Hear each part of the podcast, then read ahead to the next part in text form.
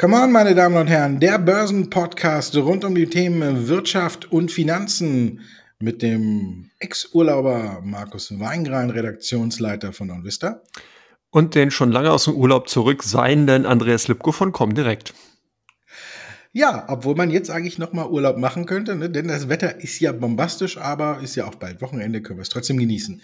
Was wir auch genießen können, zumindestens was die Märkte genossen haben, sind die US-Inflationsdaten. Sie sind niedriger als erwartet reingekommen.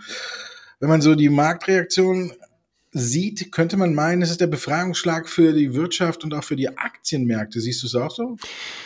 Nee, eigentlich nicht. Und ich glaube, dass hier auch die Märkte ein bisschen übers Ziel hinausgeschossen sind. Also das Einzige, was ja nachgelassen hat, ist die Inflationsdynamik, also das Delta, wenn man so will, von dem Vormonat zum aktuellen Monat, wo dann eben die Preissteigerungen gemessen werden. Und das ist halt der Punkt gewesen, der so ein bisschen Kopfzerbrechen bereitet hatte, dass halt hier die Dynamik einfach in den Märkten in den letzten Monaten vorhanden war. Das heißt, man hat gesehen, dass auf der Verbraucher- und auf der Erzeugerpreisseite jeweils die Preise sehr stark gestiegen sind. Nummer eins war natürlich als Preis da aber ganz klar die Energieträgerpreise, die ja nicht nur in Europa stark angestiegen sind, sondern eben auch in den USA. Der verwöhnte Amerikaner musste eben für eine Gallone Benzin wesentlich tiefer in die Tasche greifen, teilweise bis zu 40 Prozent im Vergleich dann eben zum Vorjahr.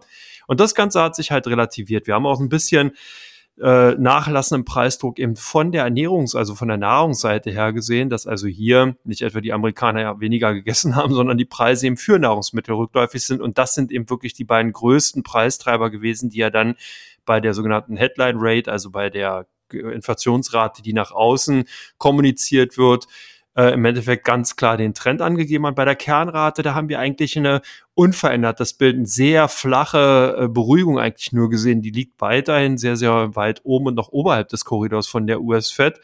Und das hat damit zu tun, dass im Tier tatsächlich das Problem der Preissteigerung ja insgesamt noch vorhanden ist. Deswegen muss man hier wirklich vorsichtig sein. Ich glaube, es ist noch ein bisschen zu früh, hier schon die Engelschöre singen zu lassen, sondern hier muss man wirklich sehen, das haben ja auch viele Notenbanker bereits in ihren dann Kommentaren auch bestätigt, dass man einfach dieses hohe Inflations, dieses hohe Preisniveau generell noch als Gefahr sieht. Weil was passiert denn dann?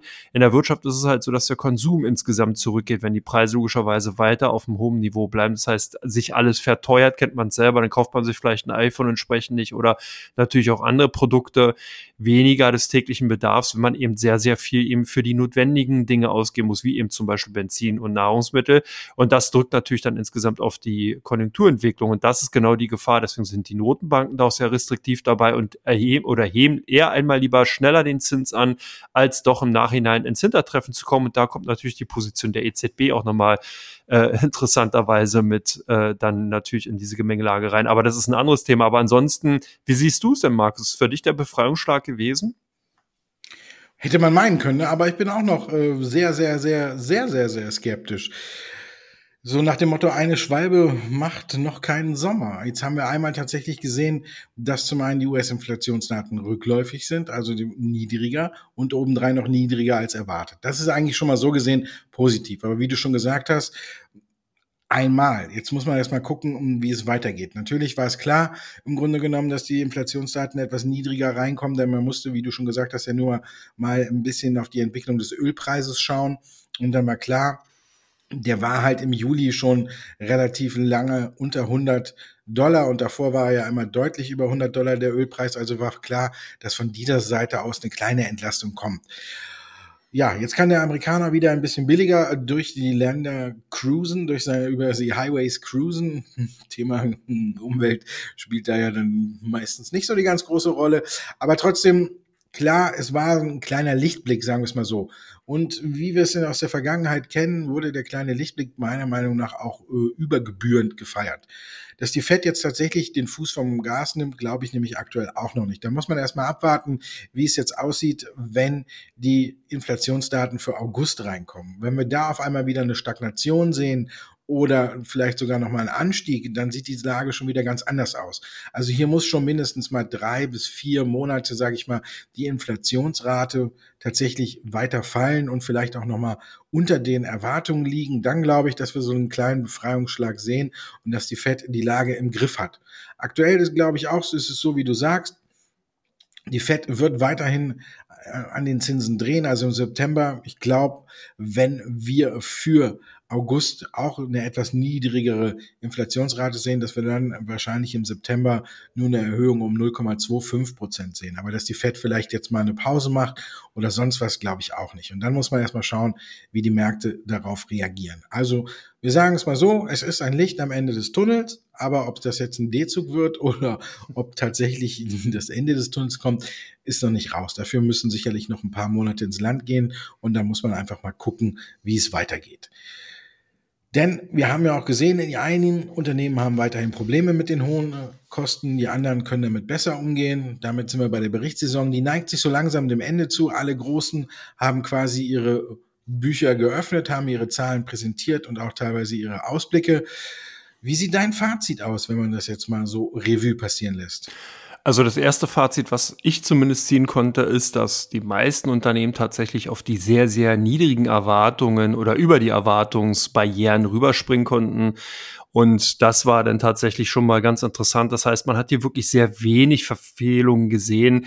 Und wenn die dann eben tatsächlich eingetreten sind, dann gab es hier doch ordentlich eine auf die Mütze. Da haben wir ja nachher noch ein paar oder glaube ich ein Unternehmen zumindest, was äh, demzufolge auch davon betroffen ist.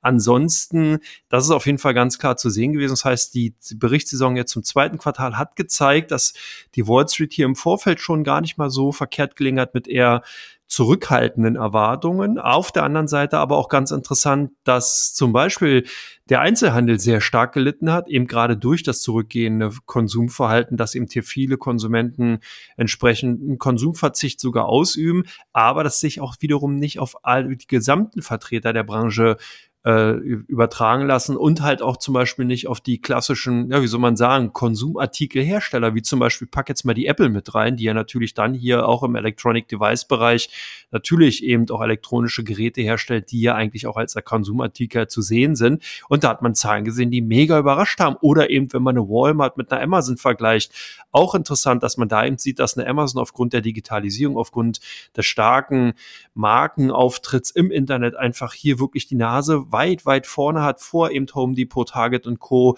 Und hier einfach dann eben auch wieder mal zeigt, dass man durch AWS einfach sehr, sehr gut positioniert ist und im Cloud-Geschäft wieder eures Geld verdient. Und da sind wir schon beim nächsten Sektor. Auch da hat sich die Spreu vom Weizen getrennt. Man hat also in der zweiten Quartalsberichtssaison gesehen, man muss wirklich ganz, ganz genau hinsehen und kann nicht mehr per se sagen, ich kaufe einen kompletten Markt oder kaufe eine komplette Branche oder einen Sektor, sondern selbst auch im Cloud-Geschäft hat sich auch sehr stark gezeigt. Es gab Unternehmen, die konnten überzeugen, die sind sehr stark gewachsen gewachsen.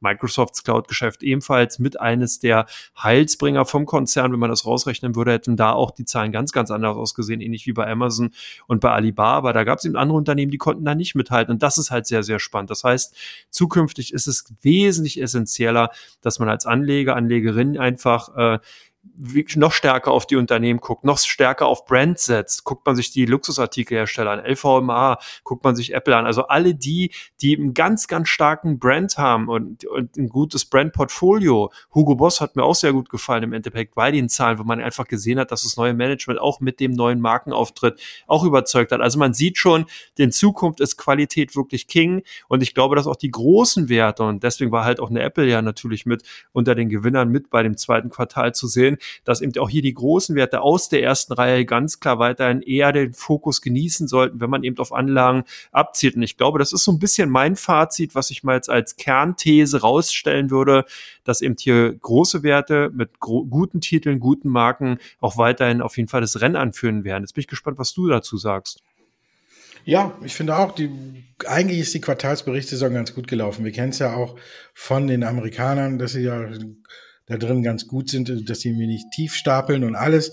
Aber trotzdem, wenn man es vergleicht, 75 Prozent der Unternehmen haben die Gewinnerwartungen sogar übertroffen. Wenn wir uns den S&P mal angucken und 70 Prozent die Umsatzerwartungen.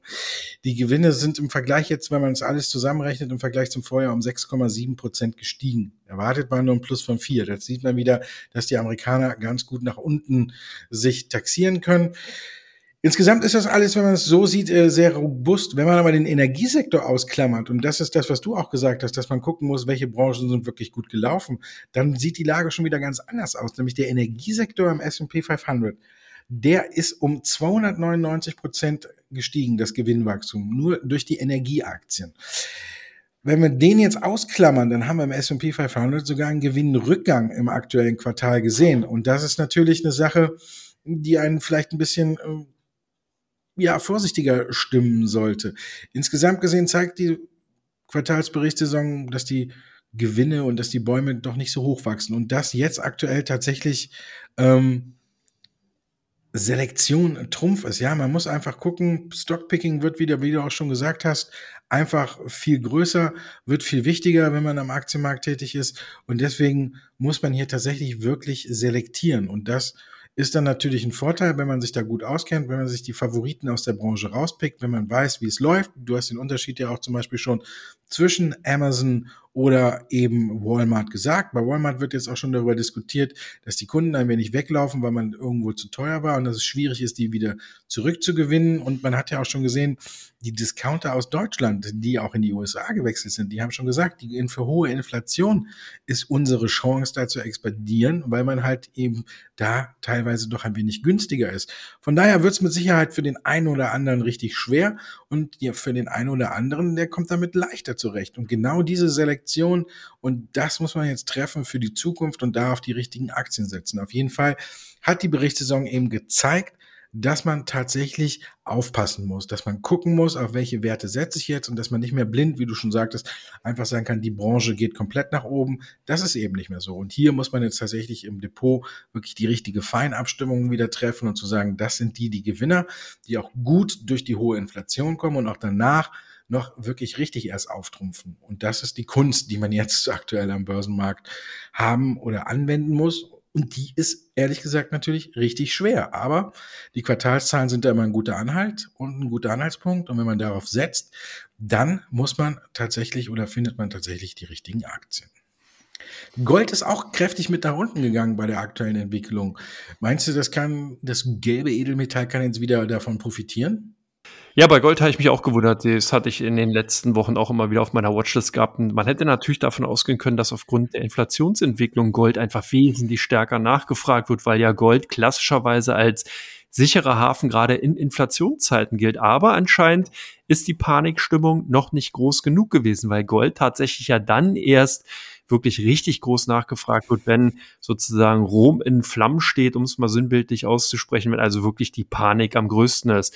Demzufolge haben die Investoren eher auf Staatsanleihen zurückgegriffen und zwar auf amerikanische Staatsanleihen, wenn man einfach davon ausgegangen ist, hey, hier ist momentan wieder eine Rendite da. Der US-Dollar ist relativ stark, auch zu den anderen Währungen. Das bedeutet, dass man hier einfach auch bei der Währung einen Trend vorfindet und dass man natürlich auch jetzt bei den Anleihen in den USA einen sicheren Hafen hat. Es steht sozusagen das komplette Militär von Amerika und natürlich auch die amerikanische Wirtschaftsleistung hinter den Staatsanleihen aus den USA und dass das natürlich dann die bessere Alternative ist. Gold hat ja natürlich naturgemäß keine Rendite dahingehend, dass man eben irgendwelche Dividendenzahlungen oder eben Zinszahlungen oder Zinskupons bei, bekommt, sondern man profitiert bei Gold ja wirklich nur dadurch, dass die Notierungen steigen und man dann, wenn man eben Gold long ist, entsprechend teurer verkaufen kann. Und genau das war auch so ein bisschen das Problem, weil natürlich die Diskussion um die höheren Zinsen das immer wieder dämpfend gewirkt hat. Ich denke aber, man sollte Gold tatsächlich noch nicht abschreiben. Dadurch, dass gerade jetzt diese Diskussion um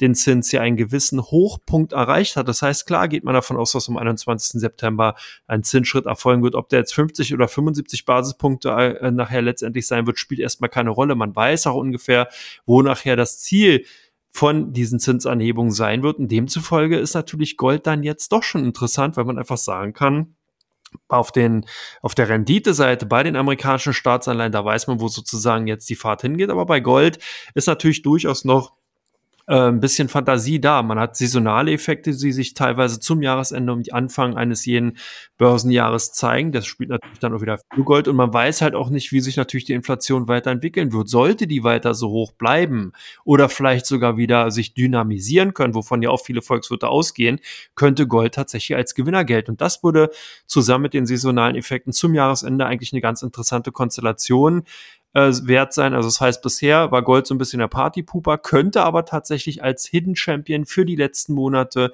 in 2022 tatsächlich gelten. Wie ist denn deine Einschätzung?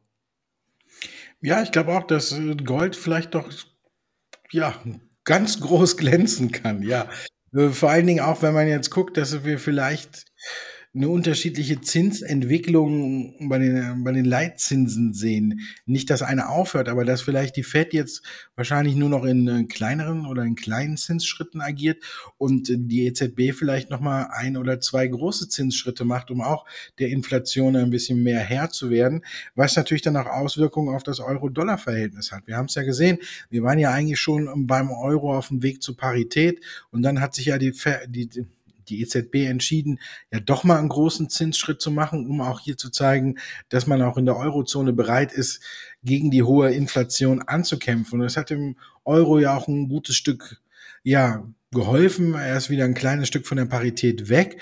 Und wenn wir jetzt mal davon ausgehen, dass eventuell die Fed nur noch einen kleinen Zinsschritt im September macht und die EZB vielleicht noch mal einen großen, dann könnte das natürlich auch noch mal Auswirkungen auf das Euro-Dollar-Verhältnis haben. Der Euro könnte vielleicht wieder noch ein Stück zulegen, der Dollar sich ein Stück abschwächen. Und je schwächer der Dollar wird, desto besser ist das ja auch für Gold. Also insgesamt gesehen, klar, könnte Gold tatsächlich noch der große Gewinner vielleicht jetzt im zweiten Halbjahr werden. Wir sind ja schon bis 1700 äh, abgefallen und nähern uns gerade wieder der Marke von 1800 Dollar je Unze. Also von daher, ja, ich habe es auch noch nicht abgeschrieben, bin aber noch nicht so richtig zuversichtlich, dass der Startschuss gefallen ist. Es könnte vielleicht nochmal einen Rücksetzer geben, aber ich denke so bei 1750 in dem Dreh könnte man schon mal anfangen, wenn es nochmal rückwärts geht, so eine kleine Position bei Gold aufzubauen, die sich dann tatsächlich am Jahresende lohnen könnte. Und was sich auch lohnt, ist, wenn Sie Teil 2 unseres Podcastes hören. Teil 1 ist nämlich am Ende.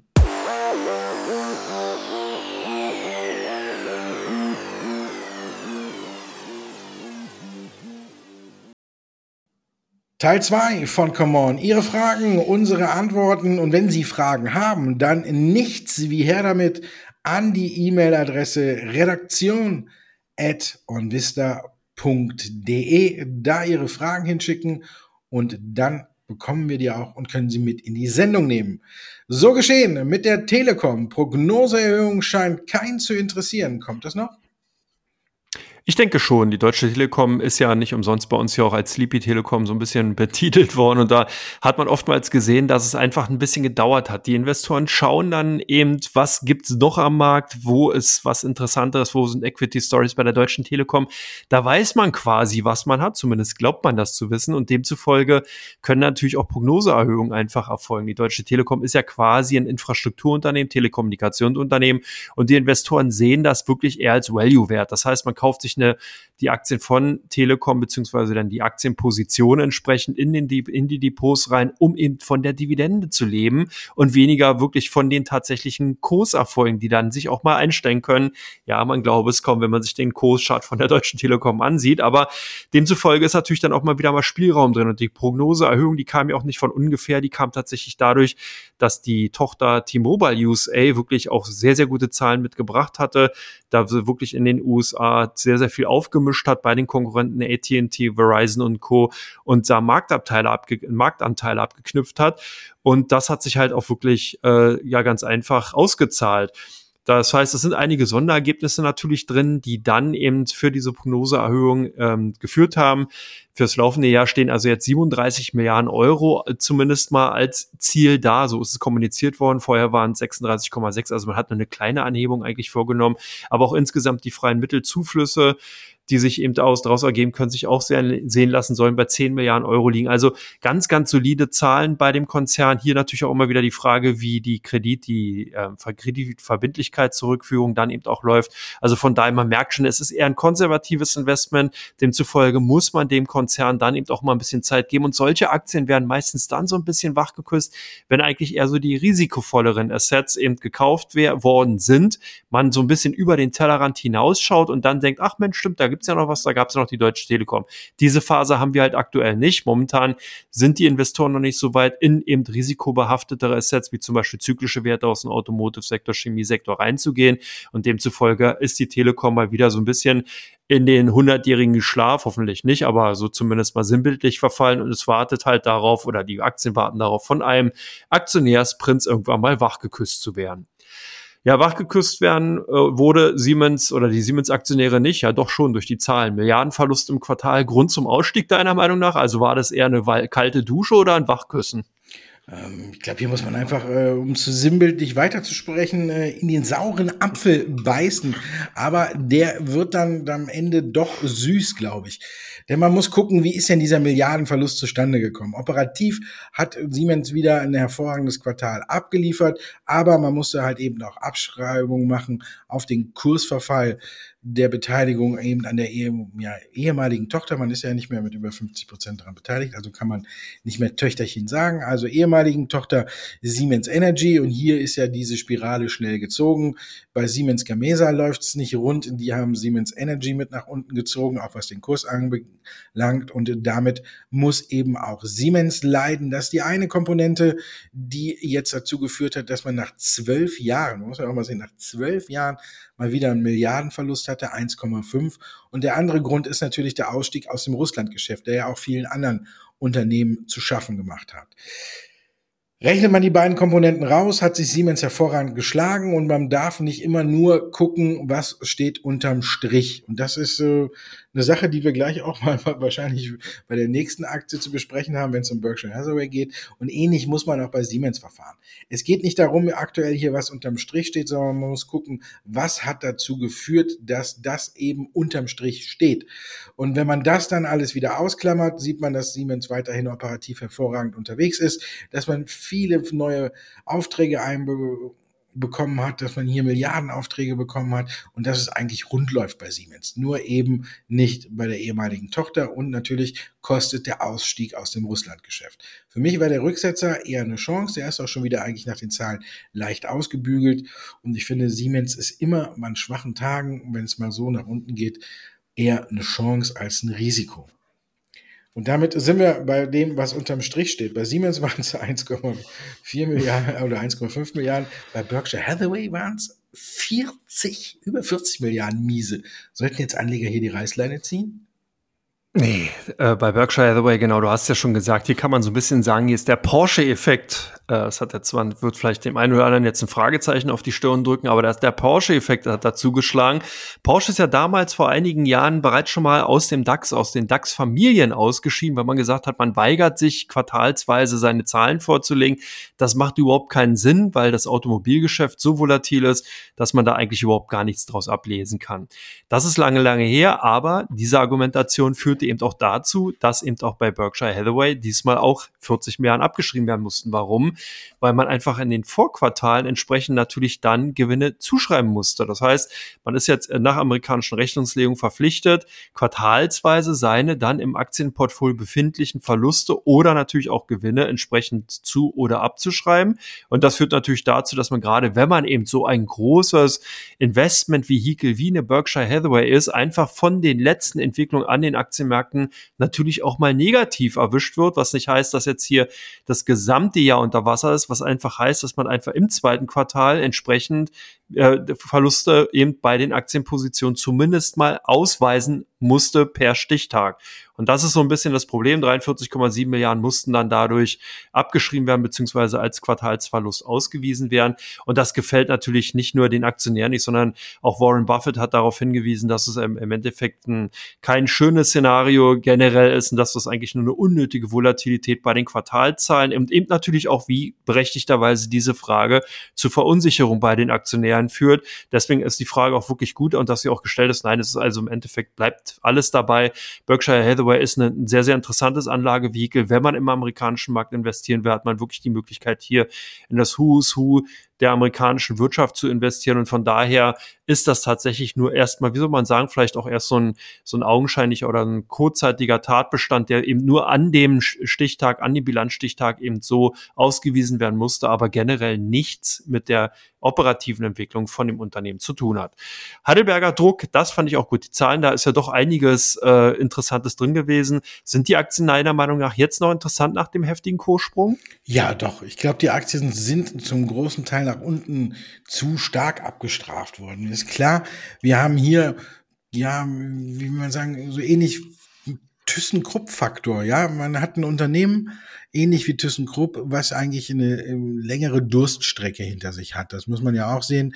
Ist ja auch nicht, dass die Anleger dem Unternehmen nicht so richtig vertrauen, kommt ja nicht von irgendwoher, sondern man hat ja auch tatsächlich Probleme bei Heidelberger Druck gehabt, man hat auch viele Probleme bei ThyssenKrupp gehabt. Wenn man sich das anguckt, sind aber auch beide Unternehmen dabei, diese Probleme 1a in den Griff zu kriegen. Durch nur, wenn die Marktstimmung nach unten geht, da sind das zwei Adressen, wo das Vertrauen eben noch nicht so da ist und wo man denkt, hier könnte es extrem reinhageln und deswegen wird hier schnell auch mal die Reißleine gezogen. Die Zahlen haben jetzt gezeigt, dass es zum guten Stück unberechtigt war und dadurch ging es natürlich auch nach oben. 18 Prozent ist die Aktie gestiegen, am nächsten Tag über 4 Prozent. Also von daher muss man sagen, ist es schon mal ein guter Schluck aus der Pulle, aber ich finde, da ist noch Luft nach oben. Vor allen Dingen finde ich, dass das Geschäft mit Wallboxen bei Thyssen, äh, bei ThyssenKrupp sage ich schon, bei Heidelberger Druck noch nicht so richtig eingepreist ist. Das ist ein wirkliches Wachstumsgeschäft.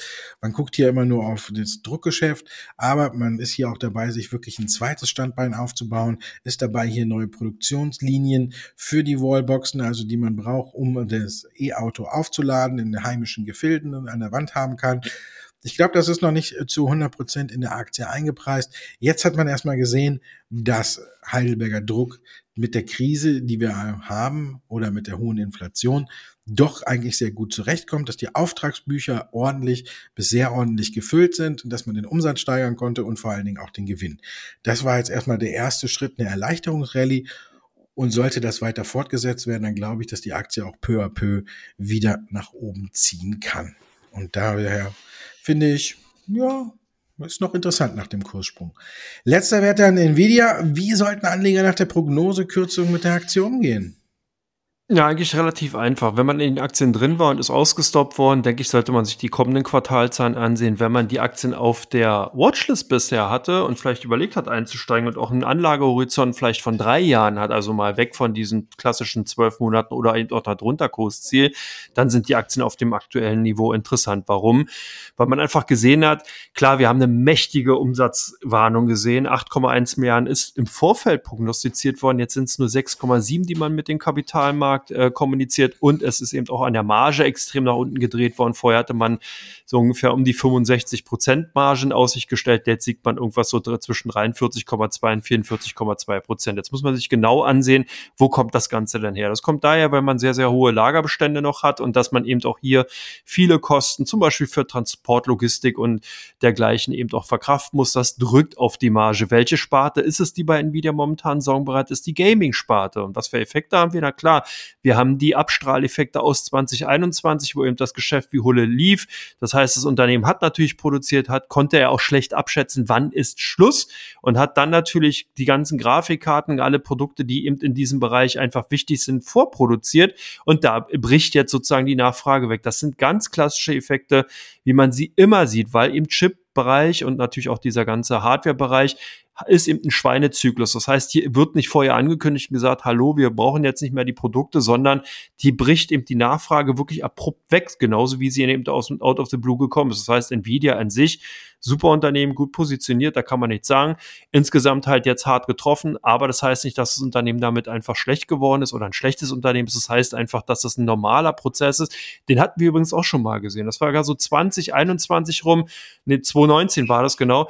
Da war das auch schon mal, dass wir einen ähnlichen Effekt hatten und danach sind die Aktien durchgezogen. Ich glaube, das sehen wir ähnlich. Nvidia ist aus meiner Sicht heraus weiter ein äußerst interessantes Unternehmen, gehört aus meiner Sicht heraus auch bei den US-Technologiewerten nach wie vor zu den Basisinvestments, wenn man im Technologiesektor investiert sein will. Das heißt, auf jeden Fall auf der Watchlist lassen und wenn nicht sogar schon mal die eine oder andere kleine Position aufbauen.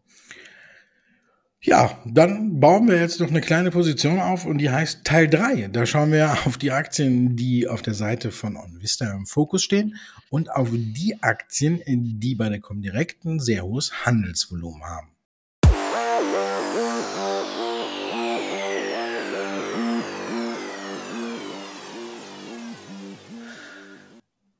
Teil 3 von Come On. Also jetzt geht's um die Schlaglichter bei Onvista und der Comdirect.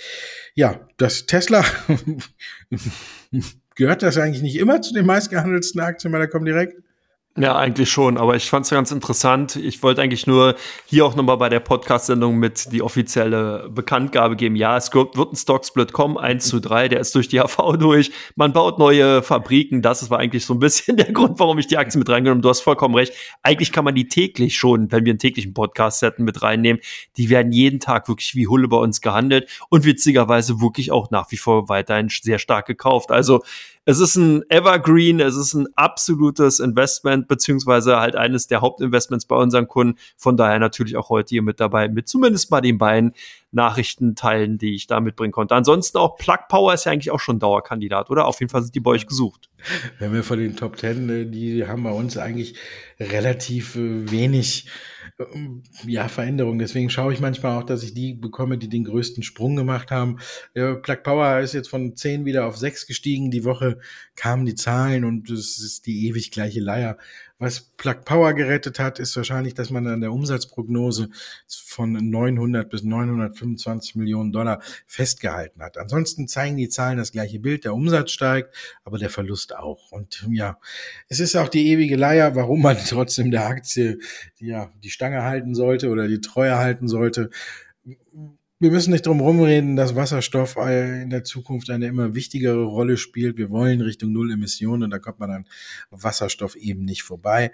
Plug Power ist da natürlich ähm, als Anbieter von äh, schlüsselfertigen Lösungen eigentlich sehr gut positioniert. Man sieht, der Umsatz steigt auch immer, aber der Verlust leider auch. Und solange das ist, ist die Aktie vielleicht noch ein bisschen gefangen. Aber ja, wir haben äh, von Joe Biden das neue Gesetz, dass eben auch wieder regenerative Energien gefördert werden.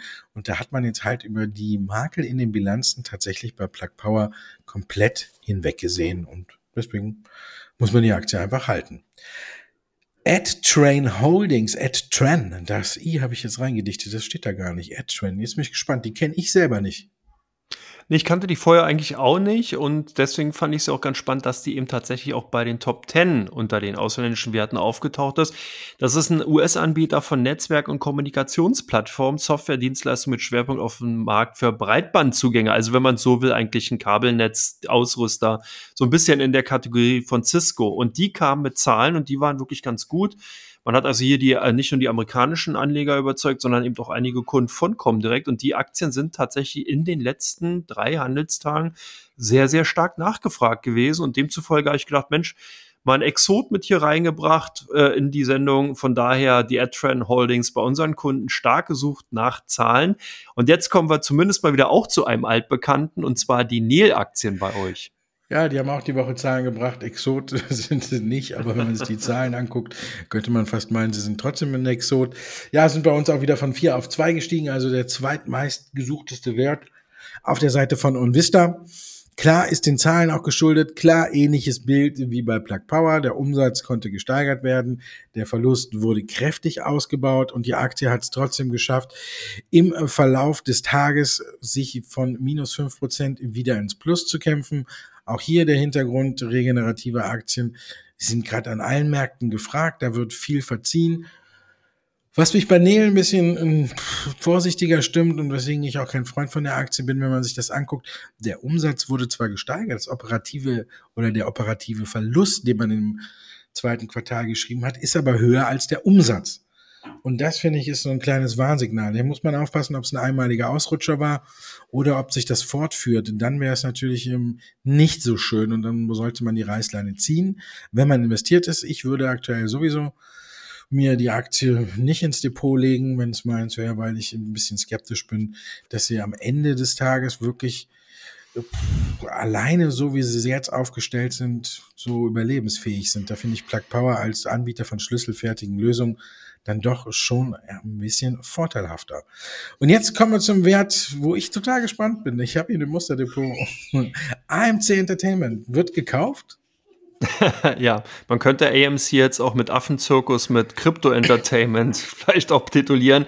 Nein, das ist tatsächlich so, ja, die Meme-Aktien sind zurück, schon seit einiger Zeit und AMC natürlich noch wesentlich verstärkt jetzt. Das heißt, hier ist wieder Fantasie drin. Warum werden die Aktien gerade von unseren Kunden jetzt wieder so stark gekauft? Weil man einfach hier bekannt gegeben hat, dass man eine Sonderdividende an die Aktionäre ausschütten will, und zwar sogenannte Preferred Equity Units, also äh, Vorzugsaktien auf Deutsch. Und die werden mit dem Kürzel, ist halt auch ganz witzig, APE an der New Yorker Stock Exchange gelistet, oder Ape, äh, auf Englisch sozusagen ja Affe oder auf Deutsch übersetzt und von daher eigentlich eine interessante Story. Ich finde das einfach Wahnsinn, was da momentan in den letzten Jahren entstanden ist durch die Meme-Stocks und vor allen Dingen, wie die Unternehmen und das Management von diesen Unternehmen auf diese Entwicklung eingehen, einfach auf der anderen Seite irgendwie auch ein Filet oder ein Filou-Stück der, äh, der Geschichte, der Börsengeschichte. Aber du hast ein nächstes Unternehmen auch mit bei, da bin ich auch sehr interessant, was du dazu berichten weißt, die Industrie Denora. Ja, ein italienischer Wasserstoffspezialist.